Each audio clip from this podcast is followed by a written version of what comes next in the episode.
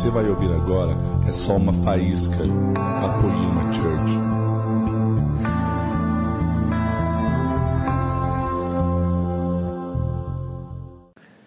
Você está feliz mesmo? Meus amigos, eu quero falar um pouco sobre vida abundante. Queridos, é, o Antigo Testamento é a sombra do Novo. Se você olha para o Antigo Testamento, você vê um apontamento sobre coisas do Novo, mas você não vê isso de maneira real, você vê uma sombra. Era como se você olhasse para minha mão de perto ou olhasse nessa sombra que ela pode fazer aqui agora. Na sombra você não reconhece a textura, na sombra você não consegue definir, sabe, coisas que os seus olhos podem te mostrar, olhando especificamente para algo. Então, a sombra nos apontava algo, mas o novo nos revela a verdade. Então, diversas vezes, existem coisas lá no Antigo Testamento, lá para trás na Bíblia, que a gente nem consegue entender direito, mas no novo tempo, nesse pacto de Jesus, nesse tempo da graça de Deus, nós podemos ver isso mais claramente. Então, eu quero falar para vocês hoje não sobre estação, eu não quero falar sobre degrau, nem quero falar sobre um novo tempo, eu quero falar sobre tudo novo, amém? Eu não quero falar para você, olha, agora o próximo passo é este. Não, eu quero falar que agora a próxima coisa eu não tenho nem muita ideia como é. Porque a próxima coisa para mim é realmente tudo novo. O mundo tem mudado absurdamente, o mundo tem mudado muito rápido. Preste atenção, a maior empresa de táxi do mundo, ela não tem um carro. Se chama Uber. É só um aplicativo. A maior rede de restaurante da Terra não tem um restaurante, é o iFood. Você faz dois cliques assim no seu celular, a comida aparece na porta da sua casa. A maior empresa de hotel do mundo hoje não tem um quarto. É o Airbnb.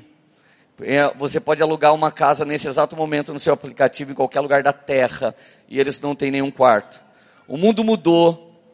E preste muita atenção, essa palavra tem o poder de transformar a sua vida para sempre. Eu quero que você preste realmente muita atenção.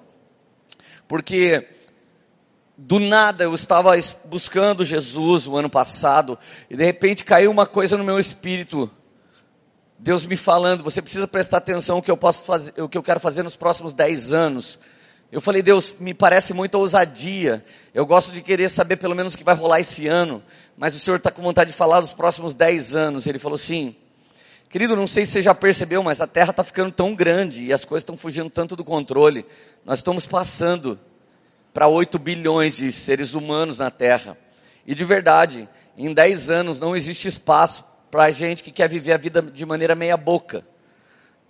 Você pode fazer uma coisa simples Existe uma senhora no mercado, ela faz uma tapioca, que é a tapioca mais sinistra do mundo. Ela é simples, ela está num cantinho, mas quando você come a tapioca dela, você fala, é a melhor tapioca do mundo. The best tapioca of the world. Você devia estar tá escrito esse anúncio. Então eu não estou falando agora de, de, sabe, ser rico ou ser simples. Eu estou falando em ser incrível. Você pode ser um simples incrível e pode ser um rico medíocre eu não estou falando agora de riqueza ou pobreza, eu estou falando de ser brilhante ou ser ofuscado. Eu estou falando de passar na média, ah, que legal, pastor, tô indo, tô tirando sete aí, seis, vai dar tudo certo. Cara, eu me envergonharia se eu fosse você. Porque tirar sete ou seis mantém você no meio da mediocridade toda. Mas realmente, se você espera algo mais, você precisa ir um pouco mais longe. E eu acho que Jesus morreu na cruz do Calvário, não para que a gente fosse um pouco vencedor, não porque a gente fosse dar uma vencidinha de vez em quando, ou talvez no domingo, mas por todas as coisas somos mais que vencedores. Eu estou falando que pode ser na escassez, ou pode ser na abundância, mas a sua vitória já está em Cristo Jesus, amém? É sobre isso que eu estou falando. Então eu gostaria que você pensasse em três tempos proféticos e três mentalidades do povo de Deus no Antigo Testamento. A primeira, o povo escravo do Egito. Quando o povo era escravo do Egito, Faraó mandava no povo. Tudo que o povo de Deus produzia era de Faraó. O povo de Deus construiu o Egito. Por 430 anos, o povo de Deus, que era povo de Deus, que era tesouro pessoal de Deus, ficou aprisionado por um faraó. E esse faraó fazia o povo trabalhar como escravo. O povo tinha um lugar para dormir, o povo tinha um pouco de comida para comer, mas o povo tinha que trabalhar. E o único que se dava bem nesse lugar era faraó. Querido, não sei se você já percebeu, mas por muito tempo a mentalidade de algumas igrejas cristãs era uma mentalidade egípcia. Os caras que estavam aqui em cima eram verdadeiros faraós e o povo que estava embaixo era o povo que era escravo. Por muitos anos nós vimos esse evangelho, em que a gente retinha as verdades para poder manipular o povo. Já houve época em que cultos eram celebrados em outra língua, até para que o povo não entendesse realmente nada e não pudesse ser liberto pela palavra de Deus. Então, igrejas como a Poema começou um êxodo. Nós, começamos, nós começamos, não estou falando que a Poema só fez isso, inúmeras igrejas, em muitos lugares do mundo, inclusive no Brasil. Nos últimos dez anos, ela começou a sair da mentalidade egípcia.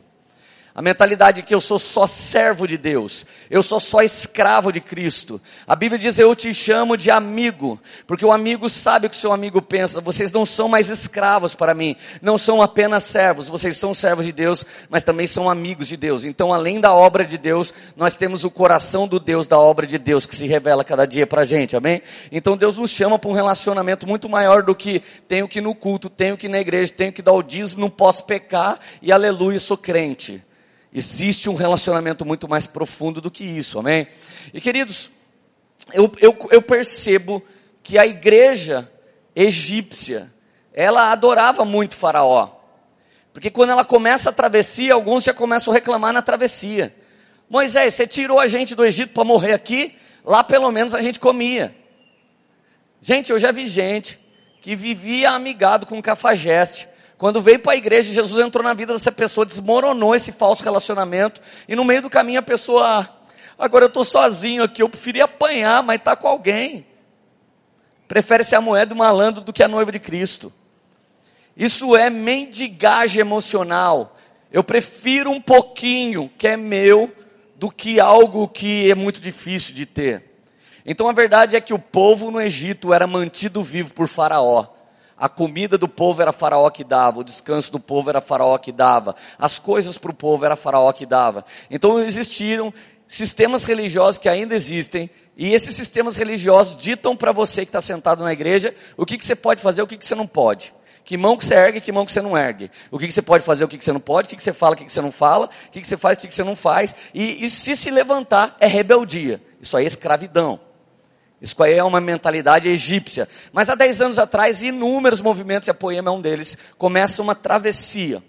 A gente decide, nós não somos uma igreja egípcia, então nós vamos atravessar. Nós vamos sair daqui. A galera falava, para onde? Para a terra que Deus vai nos mostrar. Então a gente saiu. Caminhando eu vou para Canaã. Caminhando eu vou para Canaã. Caminhando eu vou para Canaã. Oh glória a Deus, caminhando eu vou para Canaã povo cantou isso por muito tempo, mas não sei se eles sabiam realmente o que isso queria dizer. Na travessia, Faraó não te domina mais, você é livre. Só que você é um livre com mentalidade de escravo. Então você começa a travessia, Deus é com você, e você fica, será que Deus vai nos livrar mesmo? Então você chega na frente do Mar Vermelho, você já fala, pronto, agora já era. Agora o Faraó vai vir e vai engolir a gente. Pessoas como Miriam só louva depois da vitória, não consegue tirar o pandeiro para celebrar antes. Querido, eu quero te dizer uma coisa: ter fé é celebrar algo que ainda não está acontecendo. Ter fé é profetizar algo que ninguém pode ver. Ter fé é, relacionar, é, é, é realmente ir de encontro com aquilo que Jesus quer te dar, mesmo que isso ainda não exista, mesmo que isso ainda pareça loucura. Miriam sempre andou com o pandeirinho escondido na bolsa. Saiu do Egito, não tocou canção. Chegou no Mar Vermelho, não tocou canção. Atravessou o Mar Vermelho, não tocou canção. A hora que ela viu que o mar fechou e os egípcios estavam boiando, ela começou: Louvado seja o nome do Senhor. Então você está feliz. Você está feliz porque os seus inimigos estão mortos. Você deveria estar feliz porque o seu nome está escrito no livro da vida e Deus tem o controle sobre todas as coisas por antecipação na sua vida e todo aquele que crê vai até Cristo e nele como cordeiros de Jesus Cristo, nós acessamos as nossas vitórias nos lugares celestiais. A Bíblia diz que os sinais seguirão os que creem, portanto, quem está parado, sinal nenhum está com você. A Bíblia não diz que os sinais seguirão aqueles que andam atrás de sinais, mas a Bíblia diz que os sinais seguem os que creem. E quem crê anda por fé, porque o justo viverá pela fé. O justo caminha por fé. O justo vê uma terra árida, o justo vê o deserto. E para ele ali não é um lugar de provação, é um lugar onde ele vai ver o Senhor ser glorificado em si mesmo, nos trazendo livramento. Então, nos últimos dez anos, igrejas como a Poema ficou caminhando na dependência de Deus. Deus curou, Deus fez milagre, Deus colocou a gente em barracão, a vida toda na, no fio da navalha pagando conta, nunca ficamos devendo nada para ninguém, mas nunca sobrou nada, não pudemos comprar nenhum terreno, não pudemos fazer nada além do que nós fizemos, mas em todo o tempo a gente experimentava o maná, todos os dias o Senhor nos visitava de novo com mover, todos os dias Ele nos dava um alimento, ah, que, que vai ser a semana? Não sei, vários caras desempregados, daqui a pouco Deus abençoava um, esse repartia com aquele que estava desempregado, várias pessoas passando por luta, e Deus abençoava o outro, e esse que estava na luta era tirado pela luta para aquele que acabou de vencer. E assim a gente foi se tornando uma grande família. Só que nessa, pregadores como eu teve que bater em muita mentira. A gente teve que tirar do nosso meio aquilo que era egípcio. À medida que a gente andava pelo deserto, alguém falava, cara, vamos consultar o Deus Ra, pelo poder de Ra.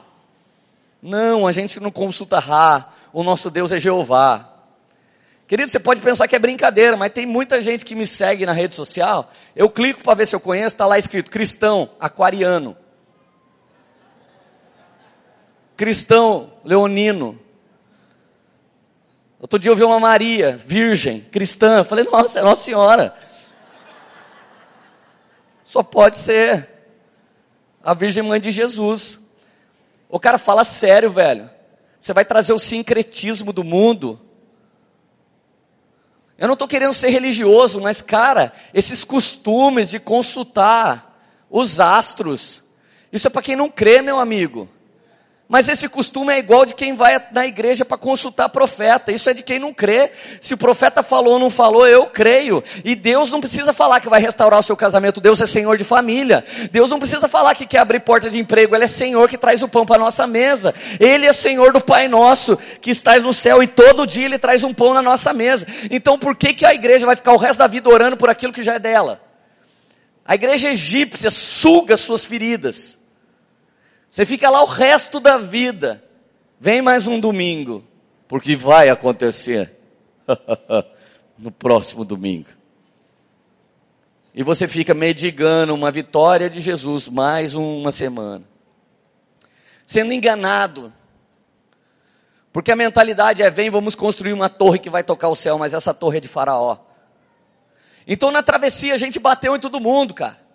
Chegava perto da gente, a gente já catava espada. O que, que é? Você é egípcio? Não, eu não sou não, também estou na travessia, então vem junto.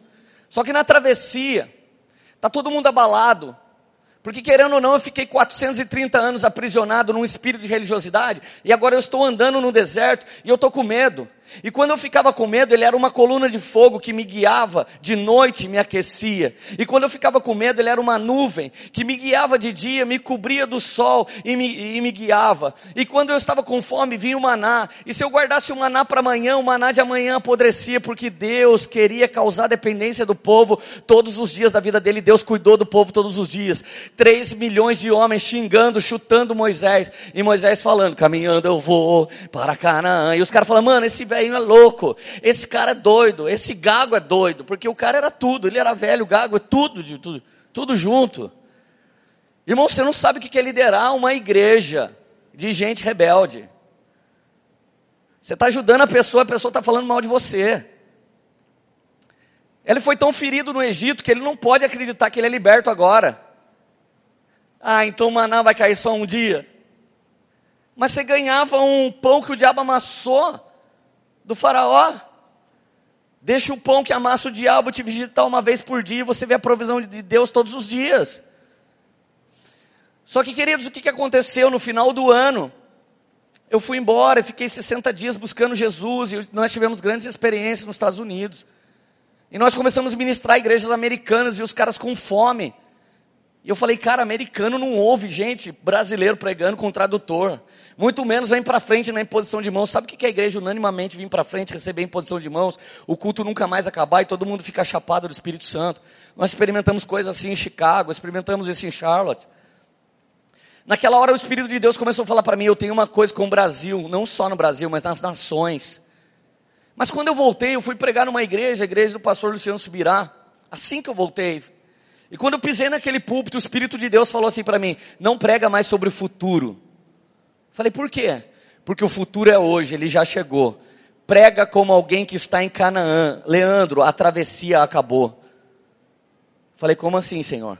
Não briga mais com ninguém, não bate mais em nada, não se levanta contra o Egito, ele não tem mais poder nenhum contra vocês. Por dez anos a gente arrancou para essa geração plantar. Por dez anos a gente destruiu para alguém construir. E o Senhor nos deu uma unção para arrancar e plantar, para esparramar e juntar. Agora eu olho para algumas igrejas que estão nascendo pós-poema, pós-movimento travessia. A igreja chamada Família de Jesus Cop. A igreja chamada Por Amor. São duas igrejas, cara, que não precisam falar o que é falso e nem precisam desenhar o que é fake, porque eles nasceram depois da travessia. Eles encontraram na gente um evangelho de 10 anos que deu liberdade. Agora existe uma diferença. As 3 milhões de pessoas que saíram do Egito, sabe onde eles morreram? No deserto. Porque é muito difícil a gente passar pelos três lugares. Quem saiu do Egito no máximo chega no deserto. E quem nasceu no deserto entra na terra prometida. Então eu ouvi uma coisa do Espírito Santo em 2013. Para de brigar com as pessoas, para de arrumar confusão. Não olhe para a Babilônia. Se alguém for falar do Egito para você, tampa ouvido. Não entre em escândalo de igreja nenhuma, fica quieto. E eu quero que você peça perdão para todo mundo que você já zucrinou. De 2013 para cá, minha vida é sentar com as pessoas e pedir perdão. Porque quando você se torna um Moisés, você acha que todo mundo é inimigo, você sai batendo todo mundo. E a pior coisa que o Espírito Santo me disse foi: se você continuar batendo na minha igreja, tratando ela como serpente, você vai morrer como João Batista, sem cabeça. Quem trata a igreja de Jesus como serpente não é o noivo, é o amigo do noivo. E o amigo do noivo perde sua cabeça, porque não reconheceu o momento de entregar tudo para o cabeça. Querido, não dê bola para quem está batendo na igreja de Jesus. Esqueceram de avisar esse povo que a igreja de Jesus já está triunfando. Eu nunca vi como nesses últimos anos. A igreja de 100 anos, dessa data que nós estamos para trás, tinha dois ministérios. Eu canto e eu prego. Ou eu canto ou eu prego. Mas a igreja, nesse exato momento, existem inúmeros ministérios e departamentos que ninguém nunca tinha visto antes. Nós temos hoje professores que ministram seus alunos e não somente lecionam para ele. Nós temos hoje esportistas que testemunham de Jesus ao invés de querer o aplauso para si mesmo. Hoje nós temos pessoas em todas as áreas da sociedade anunciando Jesus por meio da sua influência e não somente por vagas palavras. Eu nunca vi o que tem acontecido nos últimos anos da igreja. Eu não sei se você já parou para pensar, mas a banda do Brunão viaja mais do que qualquer banda secular durante um ano. Você já parou para pensar? Clica na playlist do Spotify. Melhores, as melhores músicas seculares e as melhores cristãs. Nunca teve tanta bunda para fora e nunca teve uma música tão poderosa dentro da igreja. Você já percebeu? O mundo está perdendo o seu brilho, o mundo está perdendo a sua arte e a igreja está conquistando todas as coisas que o mundo perdeu. Nunca houve um tempo como esse. Portanto, não aceite o evangelho do Egito. Essa igreja maldosa já não tem mais poder sobre a minha e sobre a sua vida. Não gaste o seu tempo assistindo o canal que você não deve. Assiste futebol, é melhor que alguns programas. Vocês estão felizes ainda? Mas de repente o povo entra em Canaã, gente. E o que é Canaã? É terra que mana leite e mel. No Egito, faraó dava na minha boca. Na travessia, Deus dava na minha boca. E em Canaã, o que acontece? Ih, mano, Canaã o bicho pega. Canaã tem que casar. Canaã tem que trabalhar. Canaã tem que conquistar. Canaã tem que pôr a planta do pé para Deus dar por herança. Canaã tem que pôr a mão para frutificar na palma da sua mão. Canaã é terra de gigante, você tem que arrancar de lá o gigante e entrar no lugar dele. Canaã dá fruto sem por um, mas tem que plantar. O povo atravessa, a gente entra. Imagina, os mais velhos que entraram tinham 39 anos, 11 meses e 29 dias.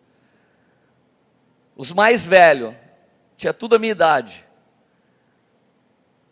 De repente eles começam a entrar na terra prometida, capítulo 1 de Josué, 2, derruba o muro de Jericó, é, é circuncidado Gilgal, cara, é uma luta atrás da outra, agora não tem mais a graça de Deus fazendo tudo para mim, agora é o reino de Deus sendo conquistado à força, agora eu creio, por isso eu entro, eu creio, por isso eu derrubo, eu creio, por isso Deus vai me dar vitória, eu creio que Ele entrou aqui primeiro e conquistou tudo para mim, então agora eu entro porque eu creio e por isso Ele vai entregar essas coisas para mim.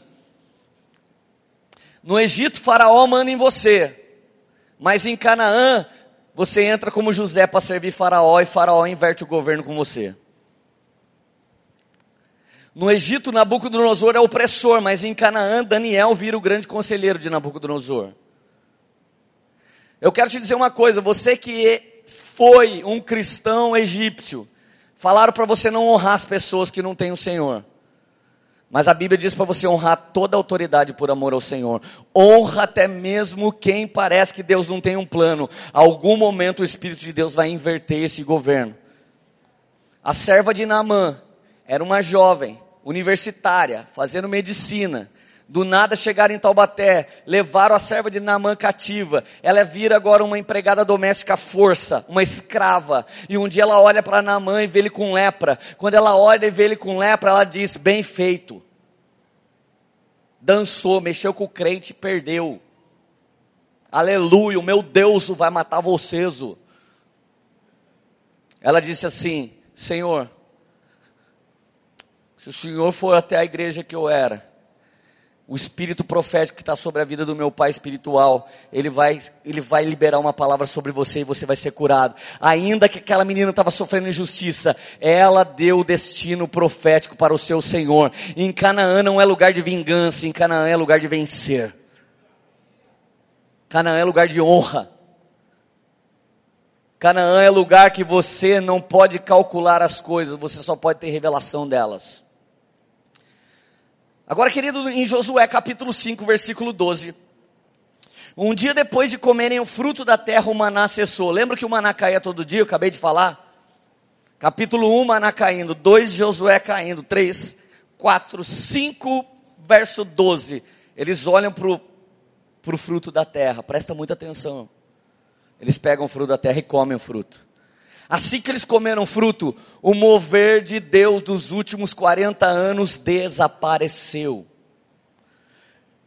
Gente, tudo que Deus tem operado no ministério Poema nos últimos 10 anos está cessando. E caras como eu e você, a gente pode pensar assim, gente, será que a gente errou com Deus? Porque nos últimos 10 anos ele sempre moveu assim, por que será que ele parou de mover? Gente, eles comem do fruto, tudo cessa. Imagina a namorada do cara que comeu o fruto. Ele comeu o fruto, o maná estava vindo assim, daqui a pouco o maná sumiu. Eu acho que essa mina olhou pro cara e falou: Mano de Deus, velho. Você fez uma droga. Você pecou contra o Espírito Santo. Há 40 anos Deus vem aqui todo dia nos dá maná, você ferrou tudo. Imagina quando fazia quatro dias que não tinha maná. Alguém começou a falar, ô vacilão, você que veio com a história do novo de Deus, e agora? Agora o que, que a gente faz? Poema, presta atenção, o que nós vivemos nos últimos dez anos já não importa mais, são marcos da nossa história, mas Deus vai fazer nesse ano muito mais do que Ele fez nos últimos dez anos. Chegou a hora de você comer do fruto da terra. Quando eles comeram a delícia da terra, o que, que aconteceu? Cessou o mover. Agora o cara que andava com a namorada, nem pensava em casar, porque estava debaixo do aba pai, comendo tudo de bom. Agora o aba pai falou: casa, bichão, vai trabalhar. Porque se você não casar, se você não plantar, você não vai ter colheita. Irmão, qual que você acha mais fácil? Fazer sete dias de campanha para Deus dar uma vitória ou ter que plantar sete dias para colher?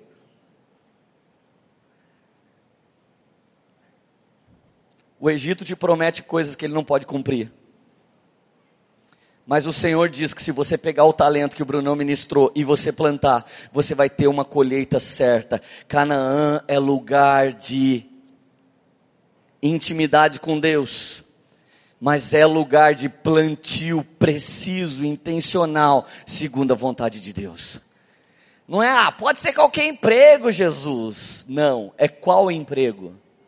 Ah, Deus, pode ser qualquer mulher. Como é que pode ser qualquer mulher, gente? Você que está solteiro orando por alguém, você já calculou quem você é para esse alguém? Ou ele é só seu objeto platônico? Eu tenho um amor platônico. Quem você é para esse marido? Quem você é para essa esposa? Faz um cálculo, quem a minha esposa é para mim, para eu poder viver o que eu vivo. Nos últimos dez dias, todo dia fora de casa. Nos últimos dez dias, dormindo uma média de seis horas por dia. Nos últimos dez dias, viajando para todos os lugares para falar do amor de Jesus. Nos últimos dez dias, uma filha tendo que levar a outra para a escola, a sogra tendo que cuidar disso a gente viajando de lá para cá, de lá para cá, dali para lá, faz a conta. Quer casar com um pastor, filha?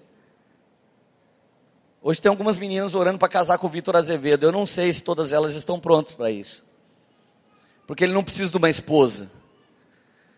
Ele precisa de outra mulher louca que vai doar a sua vida para a glória de Deus, como a Miriam tem feito isso com o Brunão. Como a Maria tem feito isso com o Henrique. Então não adianta ser profético e não fazer o cálculo racional do preço que vai ser pago para que isso aconteça. Quer casar com um homem de Deus? Vira uma mulher de Deus. Quer casar com uma mulher de Deus? Vira um homem de Deus. Seja tudo, toda a base que ela precisa para te escolher. Então você pode escolher não só um rostinho bonito, mas alguém que vai hospedar comigo o sonho de Deus e vai construir uma realização desse sonho para a glória de Deus. Não vale delírio, irmão. Tem que sonhar e tem que ter precisão na construção disso. Vocês estão felizes ainda? Vamos lá, alguém. Gente, um dia depois que ele comeu o fruto, acabou tudo. E agora? Os cachos de uva de Canaã pesava de 50 a 80 quilos. Qual que é mais fácil? Pegar o maná que cai do céu e pôr na boca ou carregar 80 quilos de uva com um parceiro e depois rachar a parada? Qual é mais fácil? Qual é mais fácil, orar para Deus arrancar os demônios da vida de alguém ou entrar na terra de gigante, pegar sua pedra, gigante, sai daqui porque o Senhor me deu esse lugar por herança. Existe o gigante do crack destruindo muita gente da nossa família. Existe o gigante da prostituição destruindo muita gente da nossa casa. Existe o gigante da fofoca. Existe o gigante da corrupção. Você vai ficar até que dia orando para o Espírito Santo expulsar aquilo que você tem que pegar a sua pedra e falar, vai sair da minha casa em nome de Jesus. Vai sair da vida dos meus filhos em nome de Jesus. Deus te chamou para em Cristo Jesus fazer obras maiores do que a dele. Não é fora de Cristo, é em Cristo Jesus. Amém. Provérbios 18, 21. Na língua está a vida ou está a morte, do fruto que você proclama, é desse fruto que você come. Se você fala, ai, não vai dar certo, então já não está dado. Cara, tem gente otimista que não tem Deus. E o pior, ele fala tanta coisa positiva que dá certo para ele. Tem coach hoje mais cheio do Espírito Santo que alguns apóstolos. E ele nunca foi na igreja. Mas ele fica usando a palavra da vida que está na boca dele. Então ele fica falando que vai dar certo. Ele fica falando que vai dar certo. Tem líder de Renaudet, cara, que está trazendo mais avivamento do que alguns pastores. Renaudet, Renaudet, Renaudet, Renaudet. É carro cor-de-rosa para tudo quanto é lado. Porque eu estou crendo, cara, que se eu plantar o colho. Estão usando um princípio das escrituras sagradas. Estão ganhando mais dinheiro do que os crentes. E a gente aqui. Preciso de uma benção, não vou desistir. Sem o meu carro rosa eu não vou sair daqui. Irmão, isso aí é outra igreja. É ali no Egito. É ali no Egito, cara. Eu estou falando sério. Aqui é onde a gente puser a planta do pé, Ele dá por herança. E tudo que a gente colocar a mão em trabalho, Ele irá prosperar. E vai dar no tempo certo. E a colheita de 30, 60 e 100 por um, numa medida recalcada, sacudida e transbordante.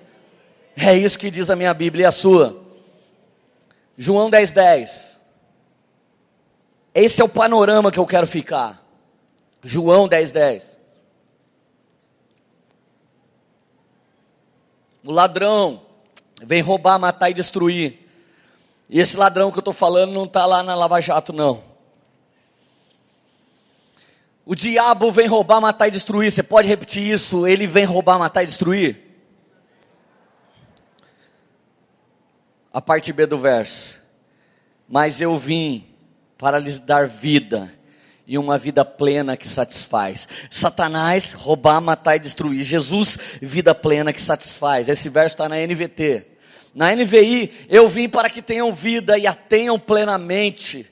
Na nova tradução linguagem de hoje, mas eu vim para que as ovelhas tenham vida e vida completa. Na Bíblia mensagem, eu vim para que eles tenham uma vida verdadeira e eterna, uma vida melhor e mais rica que qualquer outra que tenha sonhado.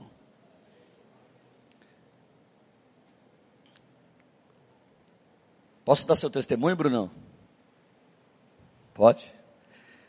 Quando o Brunão chegou aqui, ele falava de dificuldades financeiras. Falei, cara, eu quero ministrar uma coisa para você. Nossa família espiritual não retém para sobreviver. Quem faz isso é quem está na travessia. Nossa família espiritual planta para colher. O Brunão foi discipulado nisso uma única vez. Eu não fiz isso pela segunda vez. Hoje eu glorifiquei e exaltei o nome do Senhor. Quando fui estacionar o carro, eu olhei o carro mais zica dos pastores. O novo carro do Brunão. Eu falei, mano de Deus, velho. Eu chorei com ele. Porque eu sei me alegrar com os que se alegram e celebrar com aqueles que estão vencendo. Eu me lembro que nós choramos e falamos, cara, será que Jesus não quer nos abençoar nisso? Eu falei, ele quebra, não. Eu sou abençoado em todas as épocas da minha vida. Eu dou e daqui a pouco eu colho de novo, e dou de novo, e colho de novo, e colho de novo, e, e tenho colheita que eu não tenho onde colocar. Então eu olhei, abracei ele, e chorei, porque eu sei que esse cara era um homem de Deus e que ele precisava ir mais fundo nesse princípio. Então ele entendeu mais uma parte de Canaã e agora ele desfruta do que Canaã promete nos dar. Agora deixa eu te falar uma coisa. Hebreus capítulo 1, verso 1. Há muito tempo Deus falou muitas vezes de várias maneiras aos nossos antepassados por meio dos profetas.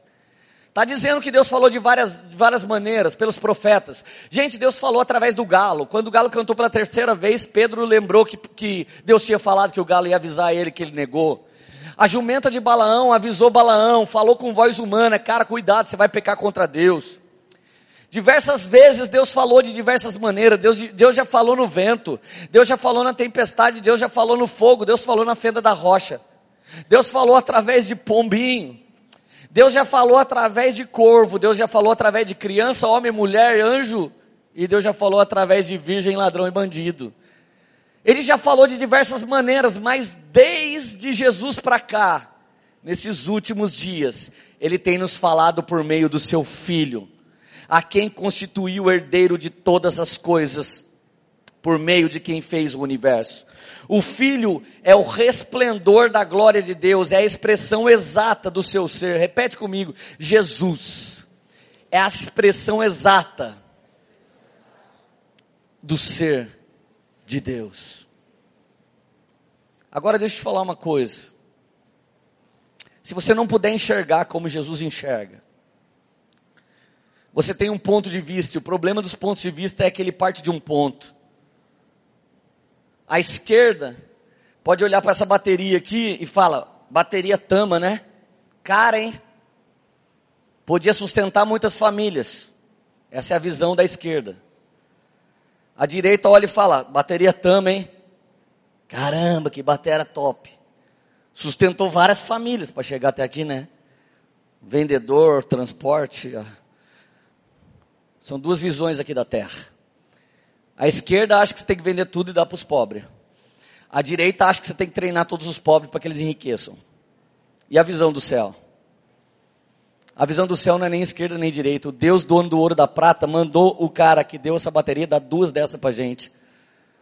Ele mesmo está sem bateria agora, mas ele quis honrar o Senhor. Ele semeou duas. E é um cara que Deus tem abençoado muitas vezes. E para que você tivesse um bom som na adoração, cara, semeou uma bateria top.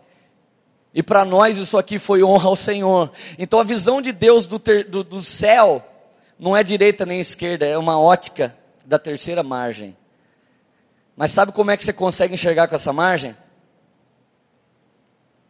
Empresta seu óculos, velhos. Eu estou de lente de contato. 2,75 de um lado, 1,50 do outro. Agora eu estou vendo dentro do espírito de vocês. Eu estou quase caindo aqui. Parece que eu, tô, que eu bebi. Eu não estou podendo ver muita coisa, porque esse óculos não é meu. E quando eu coloco uma ótica que não é a minha, eu já não posso mais enxergar. Se eu tiro a minha lente de contato, eu vou ver com a minha ótica. E eu não sei qual é pior, se é com o óculos dele ou sem a minha lente. Mas a minha lente para mim é como Cristo é para a sua igreja. Se você coloca a visão precisa de Deus no lugar dos seus olhos, você pode ver da terceira margem. Já não é mais um conceito cultural de esquerda ou direita, é um conceito cultural da cultura do céu que desce na terra. É só por meio de Jesus que nós podemos ver as coisas que Deus está nos revelando. É só por meio de Cristo Jesus. Então, querido, usar um óculos que não é meu, não me dá direito de ver. Mas se meus óculos, se ele é Cristo, então eu posso enxergar como Deus enxerga. Eu posso ver o que Deus vê. Você sabia que Deus deixou de ser invisível quando o filho apareceu? Um dia Tomé falou assim: Mostra-nos o Pai. Jesus falou: Eu tenho estado aqui com você há tanto tempo e ainda não me conheces. Era o próprio Deus falando pela boca de Jesus. Eu estou aqui, você ainda não me conhece. Você só aprendeu quem que Deus era Pai. Sabe que dia, querido? Quando Jesus falou, eu sou o Filho. Nós conhecemos primeiro o Filho para depois conhecer o Pai. Então, a exata expressão do que Deus quer é Jesus. Se você conhece Deus fora de Jesus, esquece esse Deus, é outro Deus. Mas o nosso Deus só pode ser conhecido por meio do Filho Jesus. E a ótica de abundância é dele. Porque o diabo veio roubar, matar e destruir, mas Jesus veio para nos dar vida e vida plenamente, e vida em abundância, e vida que você não sonhou. Então, o verso da Bíblia, a mensagem diz: é uma vida tão incrível que você já jamais sonhou? Gente, fala aí. Se já não aconteceu com você. Tem dia que eu recebo algo da parte de Deus que eu realmente não mereço, mas não mereço, não mereço, e eu começo. Deus, eu precisava bem menos que isso. Nossa, Deus, cara, eu não acredito. Jesus, eu estou ficando envergonhado. Eu recebi um abraço de uma irmã aqui fora antes de entrar na igreja. Ela, cara, que bênção. Jesus é na sua vida. Eu falei, nossa, Deus, eu vou chorar. Tem dia que eu acho até que você foi embora, começa a passar umas lutas, fala, cadê você, Jesus? Volta aqui. Não, uma pessoa te vê, Jesus está em você. É você quase que, olha, é mesmo. Porque você não merece. É uma vida tão abundante que você não merece. É uma vida tão abundante que você não está acostumado. O problema é que você consegue falar hoje, Deus me ama. Você consegue falar, Deus me ama. Você tem mesmo convicção aqui dentro? Então eu quero que você fale com um cara de arrogante, Deus me ama. Quando você fala isso, os super espirituais falam assim para você: Falou? Deus ama tanto você assim? Sabe o pior? Sim. E no dia que eu peco, Ele continua me amando. E no dia que eu estou ótimo, Ele ama do mesmo nível. Mas o problema é que a ótica da terra não quer que você acredite que Ele te ama. E se você não acredita que Ele te ama, você é só um escravo para ver se fica merecendo alguma coisa. Então alguns de nós saiu do Egito, mas o Egito não saiu da gente. Temos tratado Deus como faraó. Deus, faz um milagre para mim. Ué. Querido Jesus, é vida abundante, vida plena, mas o diabo vem roubar, matar e destruir. Então agora deixa eu falar uma coisa bem polêmica. Não existe câncer de Deus. Não existe AIDS de Deus. Não existe bronquite de Deus. Não existe dor na coluna de Deus. Não existe derrame cerebral de Deus. A Bíblia diz em Isaías que ele cravou, pá, na cruz do Calvário, toda a nossa enfermidade. Tudo que ele cravou na cruz do Calvário era maldito. Cravou enfermidade, cravou doenças, cravou pecado. Tudo que ele cravou era maldito. Ele cravou lá. Se ele cravou, não existe doença bênção. Ai, eu tô com um câncer, pastor, mas é um câncer de Deus. Porque eu vim para Jesus por causa disso. Irmão, vou falar pausadamente para você gravar dentro do seu espírito. Só precisa abraçar processo quem abandona o desenvolvimento. Do dia que você nasceu até a sua morte, Deus só queria te desenvolver nele. Na jurisprudência, processo é iniciado a partir de algo que pode ser um erro ou um crime. Antes disso, não começa um processo. Acha que alguém te roubou, acha que alguém te estuprou, vamos abrir um processo. A igreja da travessia abraça processo há 10 anos, sabe por quê? Porque não consegue viver pela obediência e andar reto. Sempre tem que dar uma olhadinha para o lado. Oh, é Jesus, voltei. Eita porca miséria, aleluia, poema.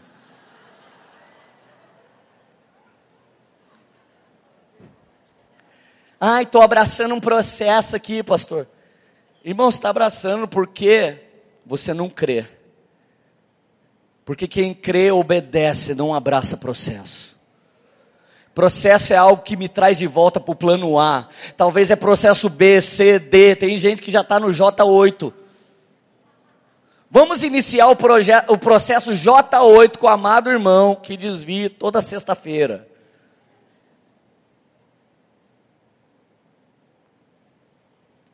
Jesus diz assim: Não se turbe o vosso coração. Capítulo que eu sou mais apaixonado da Bíblia.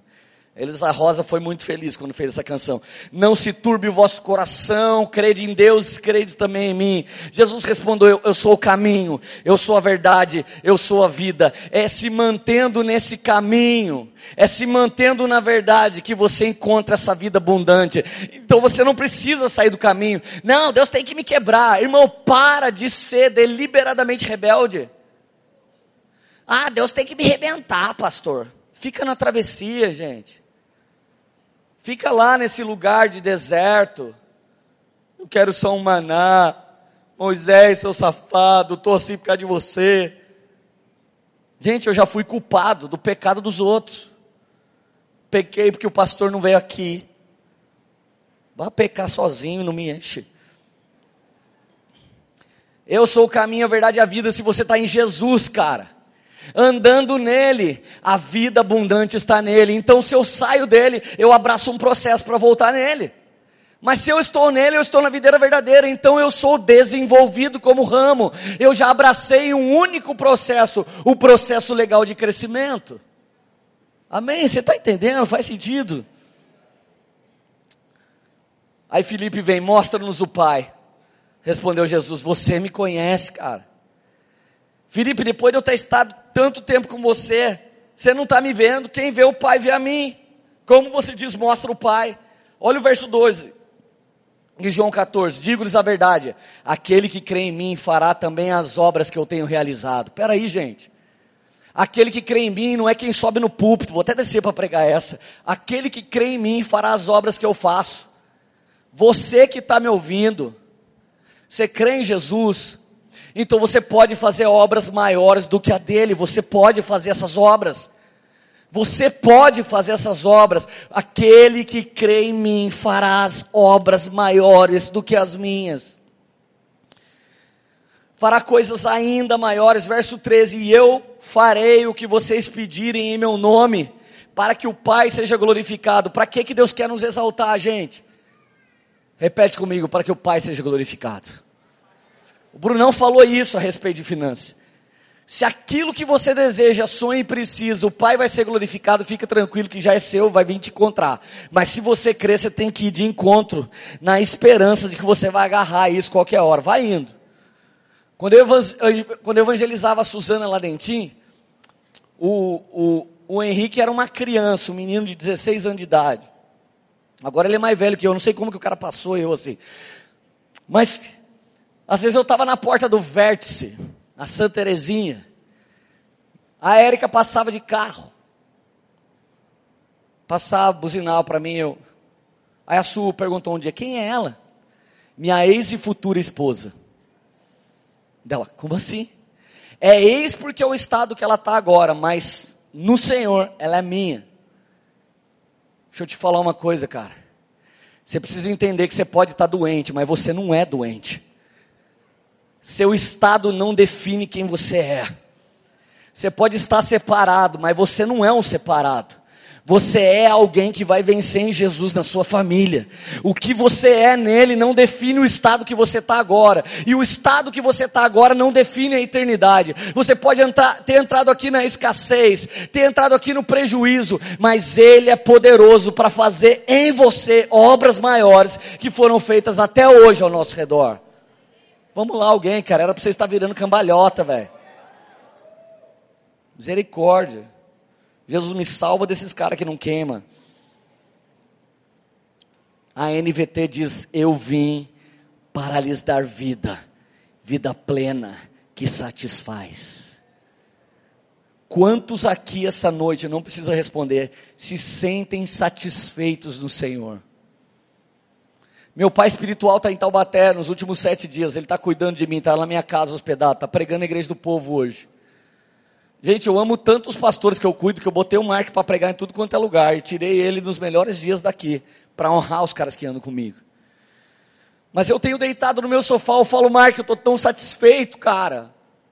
Cara, eu estou tão satisfeito, eu tenho 38 anos, parece que Jesus já vai me levar, velho, de tão bem na fita que eu tô. Cara, sem competir, sem ter que correr uma corrida que não é nossa sem ter que chamar atenção, porque eu já chamo de Jesus. Eu, eu sei chacoalhar a palmeira que ele sobe, irmão. Eu chego lá, Jesus, vem aqui falar comigo. Cara, por que eu estou falando isso? Porque ele veio para que tenham vida e vida plenamente. Ele veio para que as ovelhas tenham uma vida e uma vida completa. Ele veio para que a gente tenha uma vida verdadeiramente eterna. Uma vida melhor e mais rica que qualquer outra vida que a gente tenha sonhado. Mas entenda uma coisa: você não precisa ser o vaso quebrado. Esse oleiro não é o oleiro errante que todo vaso que sai da mão dele sai quebrado. Esse oleiro fez muitos vasos de honra, vasos que desde o dia que nasceram até hoje estão no Senhor. Onde é que está você? Você não devia falar, eu sou, eu sou de berço evangélico. Eu sou um vaso de honra. Eu tenho gasto toda a minha vida e o trabalho dos vasos rachado é se tornar como você, você que nunca se desviou, que nunca saiu da presença de Jesus. Está na hora de você sair da religiosidade só, ser liberto e viver uma vida abundante nele, que desde o dia que você nasceu e foi apresentado, ela está disponível para você. Aleluia.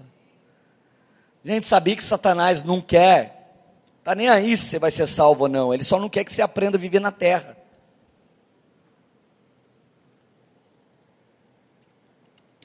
Pensa comigo, o que, que você acha? Quem veio para a terra primeiro, o diabo ou o homem? Não é pegadinha, é óbvio. O diabo veio para a terra primeiro. Gênesis capítulo 1, verso 1, Deus cria a terra. Entre Gênesis 1, 1 e Gênesis 1, 2, Satanás cai na terra. E no dia que ele cai, matou todos os coitados dinossauros. Foi isso que aconteceu biblicamente falando. Quando Satanás estava atrás da moita, Deus estava fazendo Adão. Então, se Satanás chegou primeiro na terra e depois Deus veio e pôs Adão, quem foi colocado aqui para atormentar quem?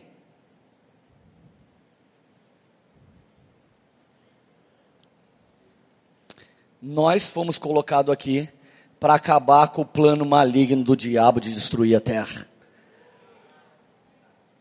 E como a gente não creu nisso até Jesus, Jesus veio aqui como a gente falou, é assim que faz. Venceu o diabo sendo humano e falou: vem comigo que vocês brilham.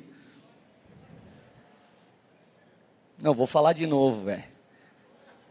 É assim que faz. No mundo você vai ter aflição, mas vem comigo que você brilha. Aleluia. Aleluia. Aviva essa igreja, Jesus. Traz mais pentecostais para aqui, Jesus. Está muito tradicional esse lugar. Obrigado. Agora, gente, tem muita gente aqui que ainda não recebeu a mensagem porque você tem a seguinte frase no seu espírito: Deus está no controle. Então tá bom, Deus, chega aí. Deus sentou no céu, no seu trono, pegou o controle do Play 4, e quando ele aperta a bolinha, você cruza. Aperta quadrado, você chuta pro gol. Segura o R rapidinho, assim você corre e vence na vida. Mas quando você dá uma mancada, ele aperta o start, pausa a sua vida, você fica alguns anos no mesmo lugar. Você que diz Deus está no controle, essa é a sua teologia. Deus quer que as pessoas tenham gripe, Deus quer que as pessoas batam o carro, Deus quer que as pessoas tomem tiro, Deus quer que as pessoas sejam miseráveis, Deus quer que as pessoas morram, Deus quer que a pessoa vá presa. Na sua cabeça, se Deus está no controle de toda essa droga, você está dizendo que Deus gosta dessa sacanagem toda. Então eu vou acabar com a sua teologia com um versículo da Bíblia só. Salmo 115, versículo 16. Os mais altos céus pertencem a Deus, mas a terra ele confiou na mão dos homens. Por que, que a terra está assim? Porque o homem perdeu a mente de Cristo. Então é errado um cara pelado no museu, uma criança pôr na mão nele, lá no Éden não era, porque o coração dele não era caído.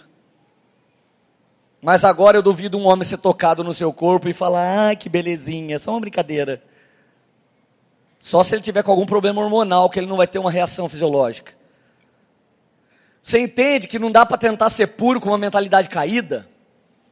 Não é possível. É por isso que nós temos que viver pela fé. Porque as nossas conquistas não são nossas, são todas de Jesus. Então quando você conquistar, você vai ter que manter um coração de humildade. Eu era pobre, perdido, sem Deus, sem amor, mas Jesus, nele eu tenho vencido para a glória de Deus. Ah, então tá bom, agora eu vou contar uma parte para você que pensa que Jesus quer trazer toda essa bênção para o futuro. Todo cara da teologia escapista, ele crê que Deus vai fazer uma coisa linda no futuro. Ah, irmão, mas no céu, ah, não vai ter mais choro. Aleluia. Nem lágrima. Não vai ter imposto de renda. Eu sei que não vai ter chocolate, picanha, Coca-Cola, mas também não vai ter fila de banco. Ah, irmão, nós vai empurrando aí, mas daqui a pouco o céu tá aí, né mesmo? Isso aí é o Egito, cara. É, um dia Moisés vem buscar nós e tira nós daqui, não é mesmo? Enquanto isso, não come o pão que amassa o diabo, que é o corpo de Cristo, e fica comendo o pão que o diabo amassou.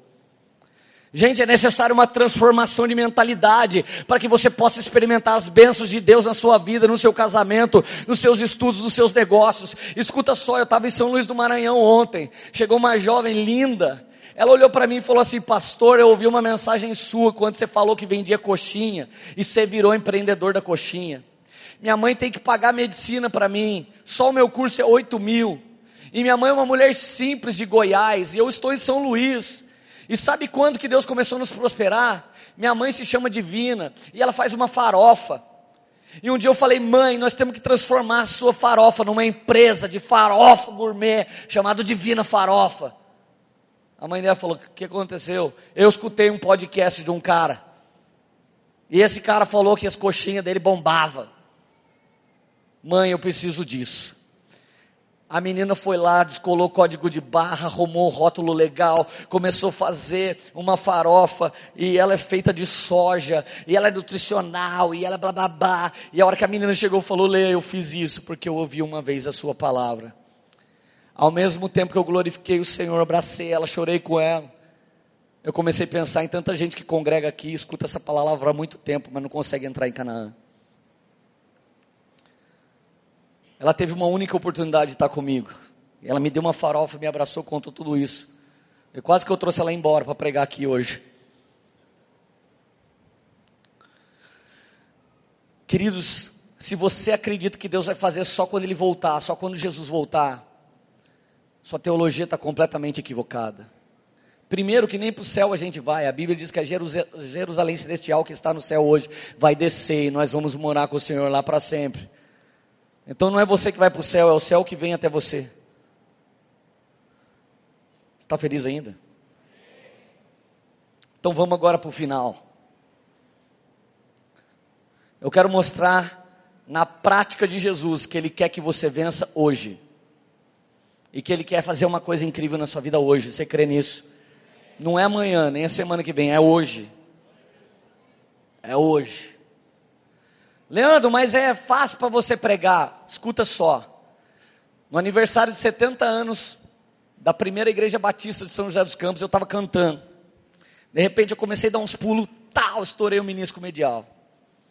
Fiquei dois anos andando assim. Os super espirituais falavam assim: Ué, não foi louvar a Deus? Como é que estragou o joelho na igreja? Os mega racionais falam: Ei menino, esse Leandro é bem menino. Divino médico. Irmão, eu fui no médico. O médico falou para mim: Vou arrancar um menisco que vai ficar beleza. Eu falei: E o que, que a gente põe no lugar? Nada. Falei: Beleza. Daí eu, daqui a pouco eu tenho 50 anos vou andar vesgo do joelho aqui porque eu ranquei um pedaço do meu joelho. Se eu tenho um Jesus que cura, por que, que eu vou topar a primeira recomendação médica? Então eu saí de lá e comecei a orar para Jesus me curar. Sabe quanto tempo eu orei para Jesus me curar? Dois anos. E adivinha o que aconteceu no dia que ele me curou? Saí tão feliz, aleluia, fazendo assim estourei o outro, menisco. Falei, não é possível, velho. Tem feitiçaria nesse negócio. Irmão, orei mais um ano e pouco.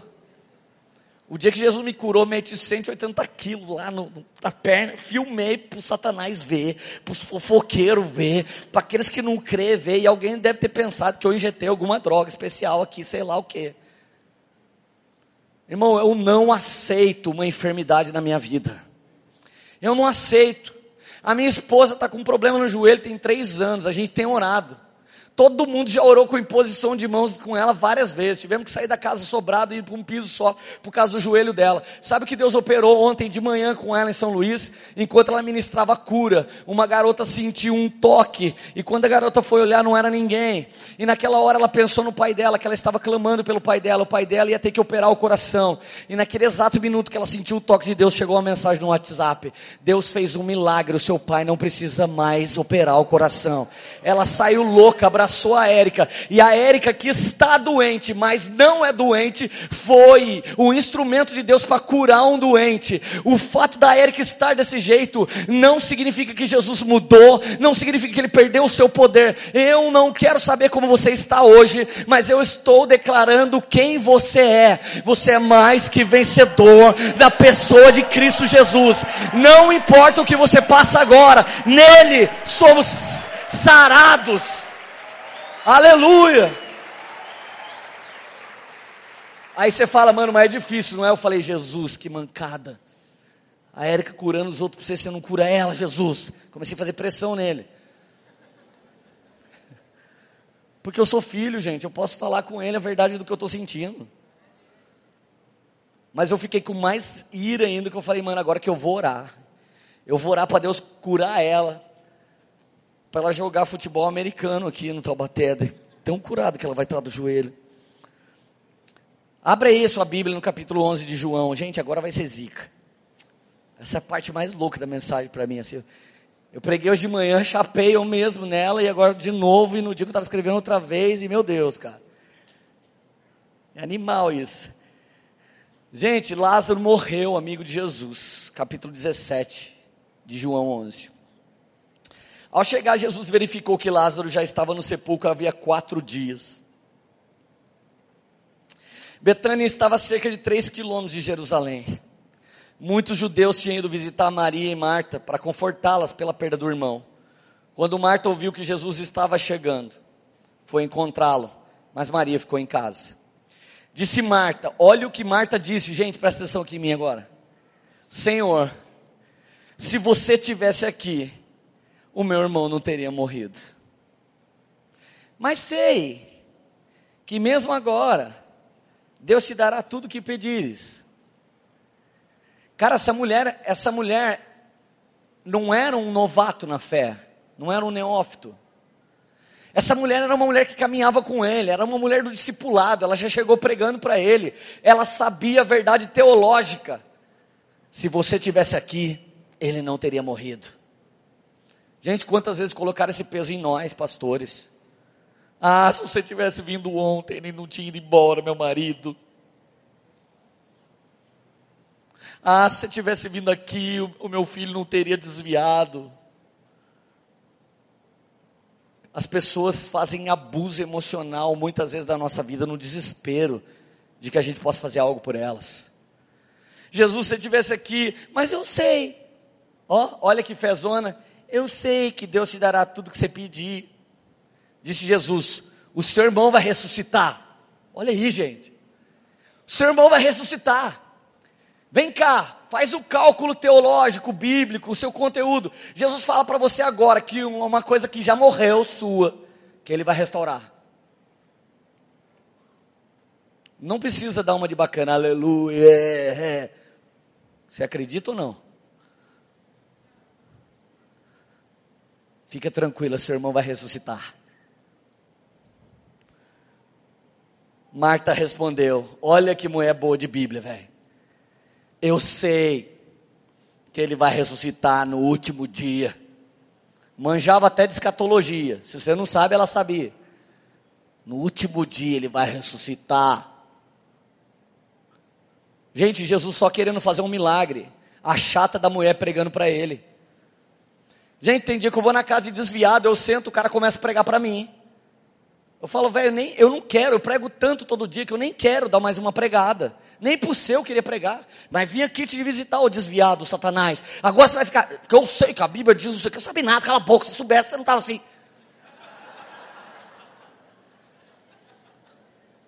Ô velho, eu já cheguei embaixo da ponte, fui dar um pão com manteiga. Ele, ô meu amado. Eu falei, não sou amado nada, velho. A Bíblia diz que o servo de Deus não é mendigo ao pouco. O que você está fazendo aqui? Eu sou pastor, pastor desviado, né? Porque esse pastor mesmo lugar seu não é aqui. Então, meu filho, mas deixa eu te falar uma coisa, você não vai falar nada, porque você não crê. Eu creio, e creio tanto que eu deixei minha vida para vir aqui. Quer voltar para Jesus? Vamos voltar comigo? Você não sabe o que eu passei. Falei, você vai pregar eu na incredulidade e fica com um saco de pão que eu tô vazando, porque o meu negócio é o pão da vida, mano. Tô vazando. Nunca deixa alguém que não crê ou alguém que é escravo ministrar sua liberdade no Espírito de Deus. Nunca deixe. É você que sabe o que Deus está fazendo, porque você é livre. Você não vai julgar, mas você não vai ficar no meio desse lugar de contenda. Eu sei que o meu irmão vai ressuscitar no último dia. Jesus disse: Eu sou a ressurreição e a vida. Aquele que crê em mim, ainda que morra, viverá. E quem vive e crê em mim não morrerá eternamente. Você crê nisso? Ela. Sim, Senhor, eu tenho crido que tu és o Cristo, Filho de Deus, que deveria vir ao mundo. O que, que tem a ver? Ô mulher, cala a boca, eu quero restaurar seu irmão. Se eu sou Jesus, eu, tô, eu falo isso. Já teve gente na fila, sabe, pastor, eu queria restauração no meu casamento. Eu começo a fazer a mulher se tornar uma mulher cheia do Espírito. Ela, mas o meu marido, irmã, cala a boca, você que está aqui. Cala a boca, quem tem que virar uma mulher de Deus é você. Se Deus te queria ele, primeiro era ele que estava aqui. Então se é você, você vira mulher de Deus, você é a nossa enviada missionária até a casa. E quando ele não vê mais você, mas vê Cristo em você, ele vai ser transformado também. Então cala a boca que é você. Eu sei que você é o Cristo. Eu sei que na poema muita gente foi restaurar. Cara, cala a boca, a gente já sabe. Faz 10 anos que Jesus faz isso aqui. Gente com problema na área sexual foi mais de 40 aqui. Gente com problema de crack foi mais de 100.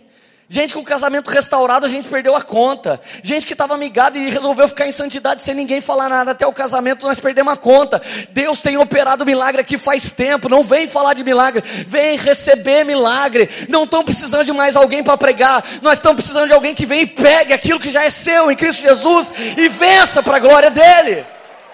Aleluia.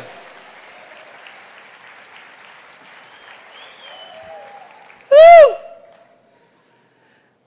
Ela respondeu de novo: Sim, Senhor, tenho crido, é o Cristo. É, é, é. Versículo 28. Depois de dizer isso, foi para casa e chamou Maria, mentiu para Maria, religiosa, e mentirosa. Maria, o mestre está aqui chamando você. Sabe aquela pessoa que já falou, ora por mim? Depois vai lá em casa e fala, filho, vai lá e fala para o pastor orar por nós. Irmã, mas você não falou? Não é pelo muito pedir que vai ser ouvido. Não, Maria, faz você também, porque dois é mais do que um. Sério? Aí Maria foi correndo, tadinha. Facinho de enganar. Ao ouvir isso, Maria levantou depressa, foi ao encontro. Jesus ainda não tinha entrado no povoado, mas estava no lugar onde Marta o encontrara. Quando notaram que ela se levantou e saiu, os judeus saíram atrás dela e seguiram-na, supondo que ela ia para o sepulcro para chorar. Chegando ao lugar onde Jesus estava, Maria prostrou-se aos seus pés e disse o que? A mesma frase de Marta, gente. Jesus, se você tivesse aqui, meu irmão teria morrido. Ah, Jesus, onde você estava? Por que você deixou isso acontecer, Jesus? A gente é seu amigo. Ah, Jesus, eu ficava sempre no seu pé fazendo sua unha enquanto eu chorava. Jesus olha para ela, agita no seu espírito. E verso 34, onde colocaram? Vem ver, Senhor. Verso 35, Jesus chorou. Gente, é impossível que o Deus que deseja que todo mundo sofra, chore pela morte de alguém. É impossível de um Deus que, ah, pecou, está perdido. É impossível que esse Deus chore com a perda de alguém. Ele não tem prazer na perda de ninguém. Ele não tem prazer. Ele chorou. Ele sentiu a perda do amigo. Ele chorou. Ele chorou pela angústia daquela família. Cara, não tem jeito. Assim como eu me alegrei hoje com o Brunão, já teve dia que alguém chegou para mim, meu filhinho morreu. Cara de Deus, foi um golpe na gente. A gente chorou. Então os judeus disseram: Olha que louco, ele o amava, hein? Mas alguns deles disseram: Olha só, gente, a guerra teológica, Jesus queria fazer o quê? Só um grande milagre. Alguns deles disseram: Ele abriu os olhos do cego, não poderia ter impedido que esse homem morresse. Aí que tá, gente, aí, aqui está o ponto que eu queria chegar. Jesus, se você tivesse aqui, ele não teria morrido. Ele abriu o olho do cego, não podia estar aqui antes de morrer. Por que, que a gente tem uma fronteira? Até aqui Deus age, daqui para frente ele não pode mais. Quem deu essa fronteira para a gente? O espírito de incredulidade. Um dia eu escutei um ministro falando assim, cara, Deus falou para mim que ele queria levantar o cara da cadeira de roda. Cheguei perto do cara, estava faltando metade da perna. Eu, eu olhei e falei, nossa, mano, Deus não quer. um bebezinho na África sendo apresentado para Jesus sem os dois globos ocular. Quando a galera levantou ele para apresentar aquela criança para Jesus no meio de uma tribo satânica. Uma tribo satânica se rende ao outro Deus quando o poder desse Deus é maior do que o Deus que estava por lá. Um crente simples, humilde, mas que cria. Pegou aquela criança e foi apresentar para Jesus. O rostinho da criança começou a tremer que nem um terremoto e brotou. Pló, pló, dois globos ocular no olho daquela criança e toda aquela tribo indígena se rendeu a Jesus. Quem foi que disse para você que existe limite para o agir de Deus? Quem foi que disse que é porque morreu agora não tem mais jeito? Deixa eu te falar uma coisa, Jesus é poderoso para fazer algo além daquele lugar chamado impossível, além daquele lugar chamado morte, além daquele lugar chamado possibilidade. Jesus é todo poderoso. Ei, Jesus disse assim: foi até o sepulcro, era uma gruta com uma pedra colocada na porta, versículo 39. Tire a pedra. Jesus falou: tire a pedra. Na hora que Jesus falou, tira a pedra, a bendita da Marta, PhD em teologia, PhD em achar que sabe o que Deus sabe. Senhor, posso falar só mais uma coisa? Fala, Marta, sua lambisgoia. Senhor, já está cheirando mal. Já está podre. Faz quatro dias que ele foi enterrado. Jesus olhou para ela e disse assim: Eu não falei para você que se você crer, você vai ver a glória de Deus. E cada vez que ele falava isso, sabe o que ela pensava? Ah, eu sei. Quando o grande dia chegar, quando o grande dia chegar, yeah, yeah, eu verei o pai Abraão e também os meus irmãos. Que é só lá na glória, que a gente vai ver a glória, então rasga sua Bíblia, porque o seu Deus deve estar de braço cruzado. Ele é um bom pai, ele não deixa de ser um bom pai. Assim como o grande dia chegar, o grande dia do milagre também pode ser hoje e pode ser agora. E ele estava falando para ela sobre o presente e ela ficava falando sobre o futuro. E ele falou: Você vai ver a glória de Deus agora. Tira a pedra. Agora, irmão, na travessia, Deus fazia tudo para você. Em Canaã, você que tira a pedra. Quer resolver o problema do casamento? Tira a pedra dessa mentira e abre, mano. Vamos levantar o fedor da carniça para que Deus possa curar essa carne podre em nome de Jesus. Tira a pedra. Tira a pedra da incredulidade. Tira a pedra. Não, o médico disse que eu vou morrer tira a pedra do diagnóstico da medicina e começa a declarar que aquilo que Deus fez pode ser restaurado ao cheiro das águas de Deus. Começa a declarar sobre qualquer sentença de morte, mas já morreu, declara. Declara. Meu pai foi num dia num lugar que a menina tinha sido enterrada já fazia três dias. E meu pai estava quase violando o cadáver lá para trazer a menina de volta.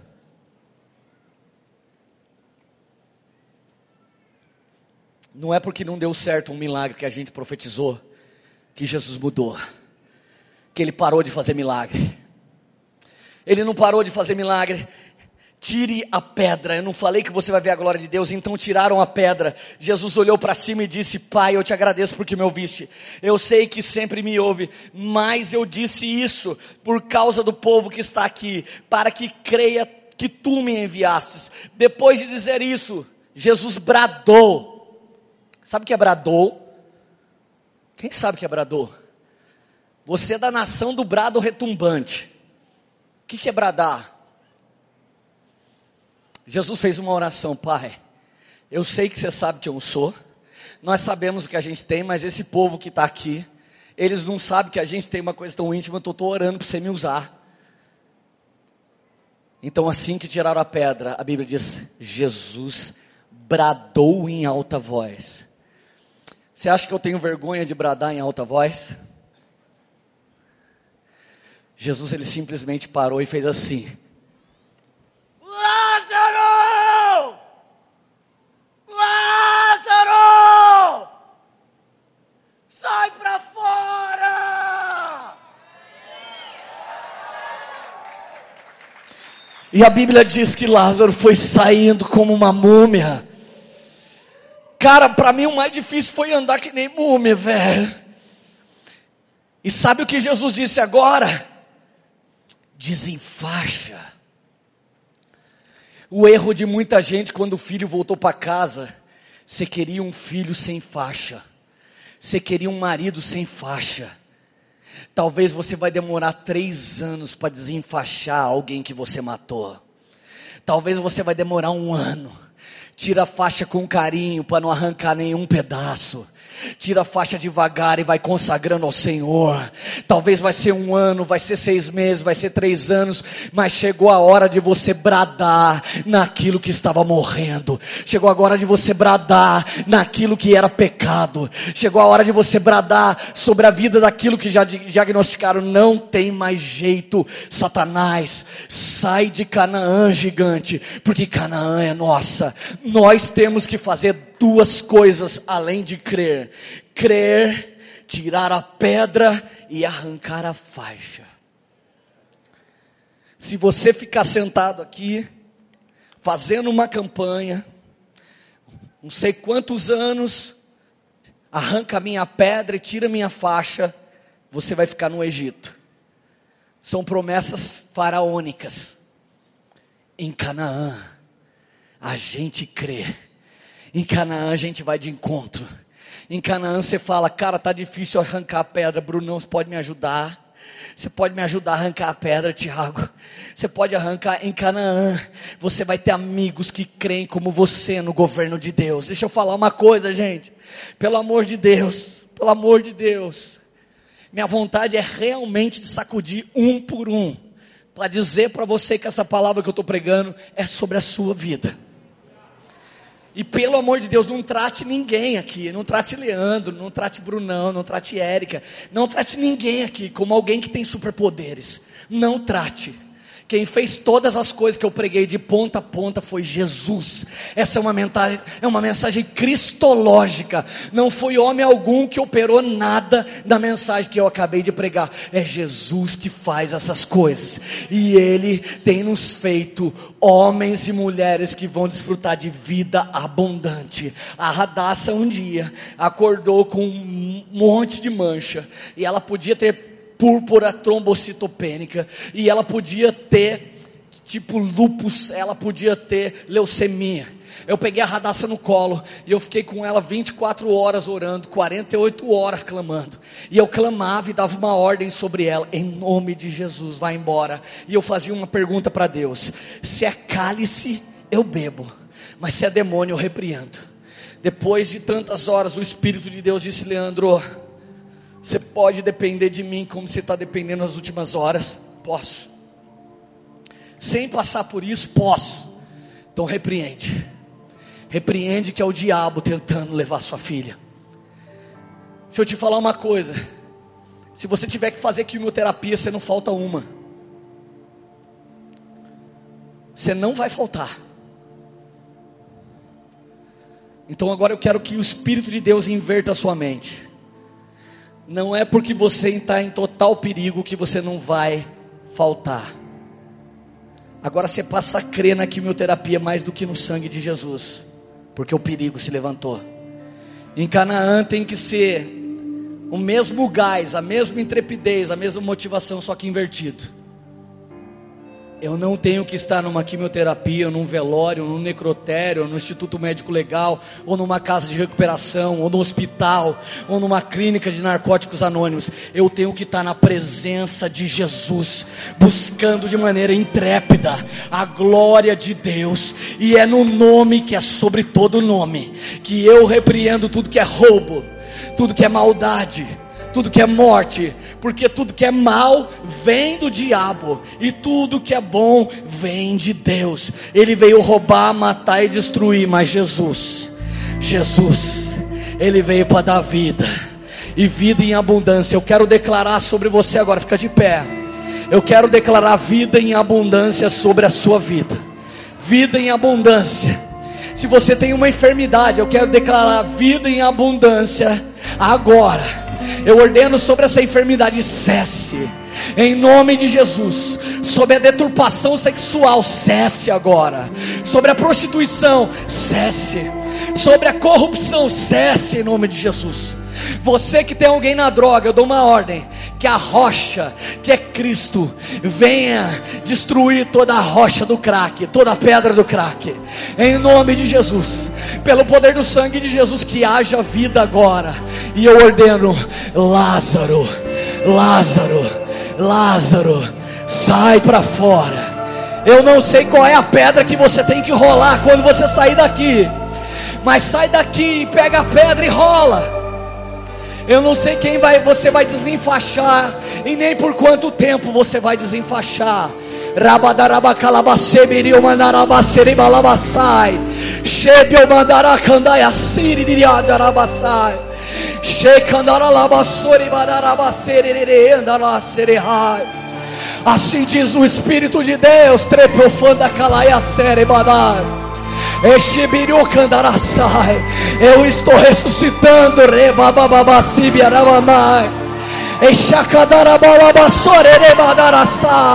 Eu estou ressuscitando agora. Sonhos te candaraçu, planos Eu estou ressuscitando casamentos. Rebobabashipio para candarasai. Eixa para Eu estou ressuscitando dons espirituais. Ei, torabababasubiribodarase. Ei, orabanarabasererererererere. Estou trazendo tempo de vida abundante. Rebobarabassai. Chacanturi badarassai. E eu peço hoje a vocês, filhinhos, abandone os processos por desobediência, remandaracei, e permanece em mim, tecondoracai. Rei Bobalabash, existe uma recompensa da obediência, tocondaralabassai. Ruki o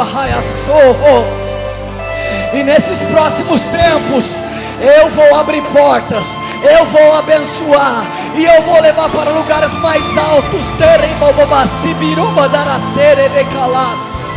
Sheparabacalabacê. E não é na glória, rebabaceia. E não é no futuro, rabadaraçai. E não é para o seu vizinho, rebadaiaci, odá. Ei, omanadacere. É com você, sheparapapaiaçá. Eu não preciso do seu entendimento, Recandaraçai, nem do seu merecimento, Rabadaraçai. Eu faço isso porque sou Recandarabalasai, um bom pai, um bom pai, um bom pai, Rebabarasai, Recandaraçai, Rei Obadaraçai. E no rugido do leão, Rebadaraçoi, Arahá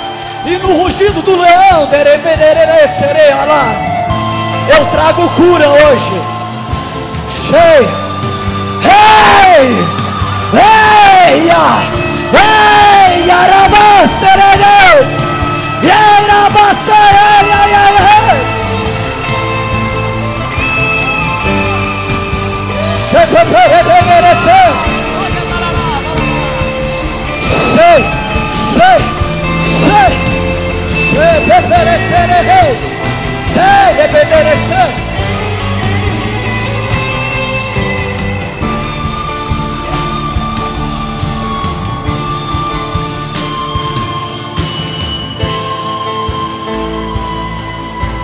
Shapabarabadara sekadara sai. Shebadara baserehei.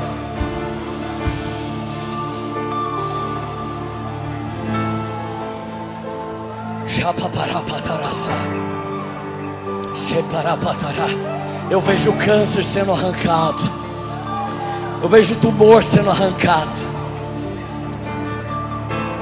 Eu vejo ovários sendo tocados. Eu vejo as pessoas sendo tocadas no mais íntimo da sua sexualidade. Rabasip oromandarasai. Sheikha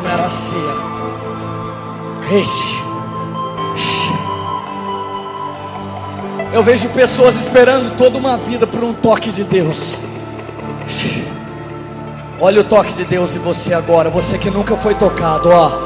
Chapapataracei, xeriririas.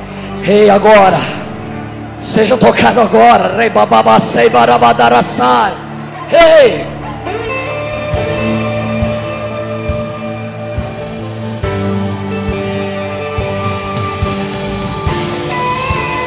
Lázaro!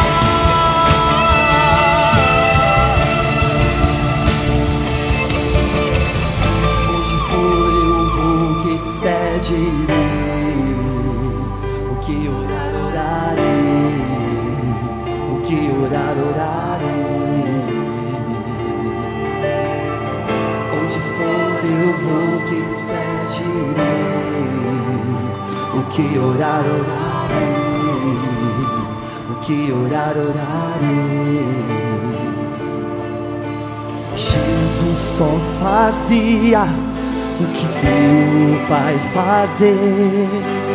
Ele só falava quando o Pai falava. Só se movia quando o Pai mandava. Seguindo seu coração, seguindo seu espírito como viver sem ti. Quando cada movimento de Jesus foi entregar.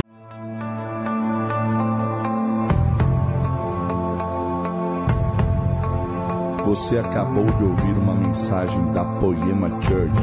Para mais informações, acesse o nosso site poema.com.br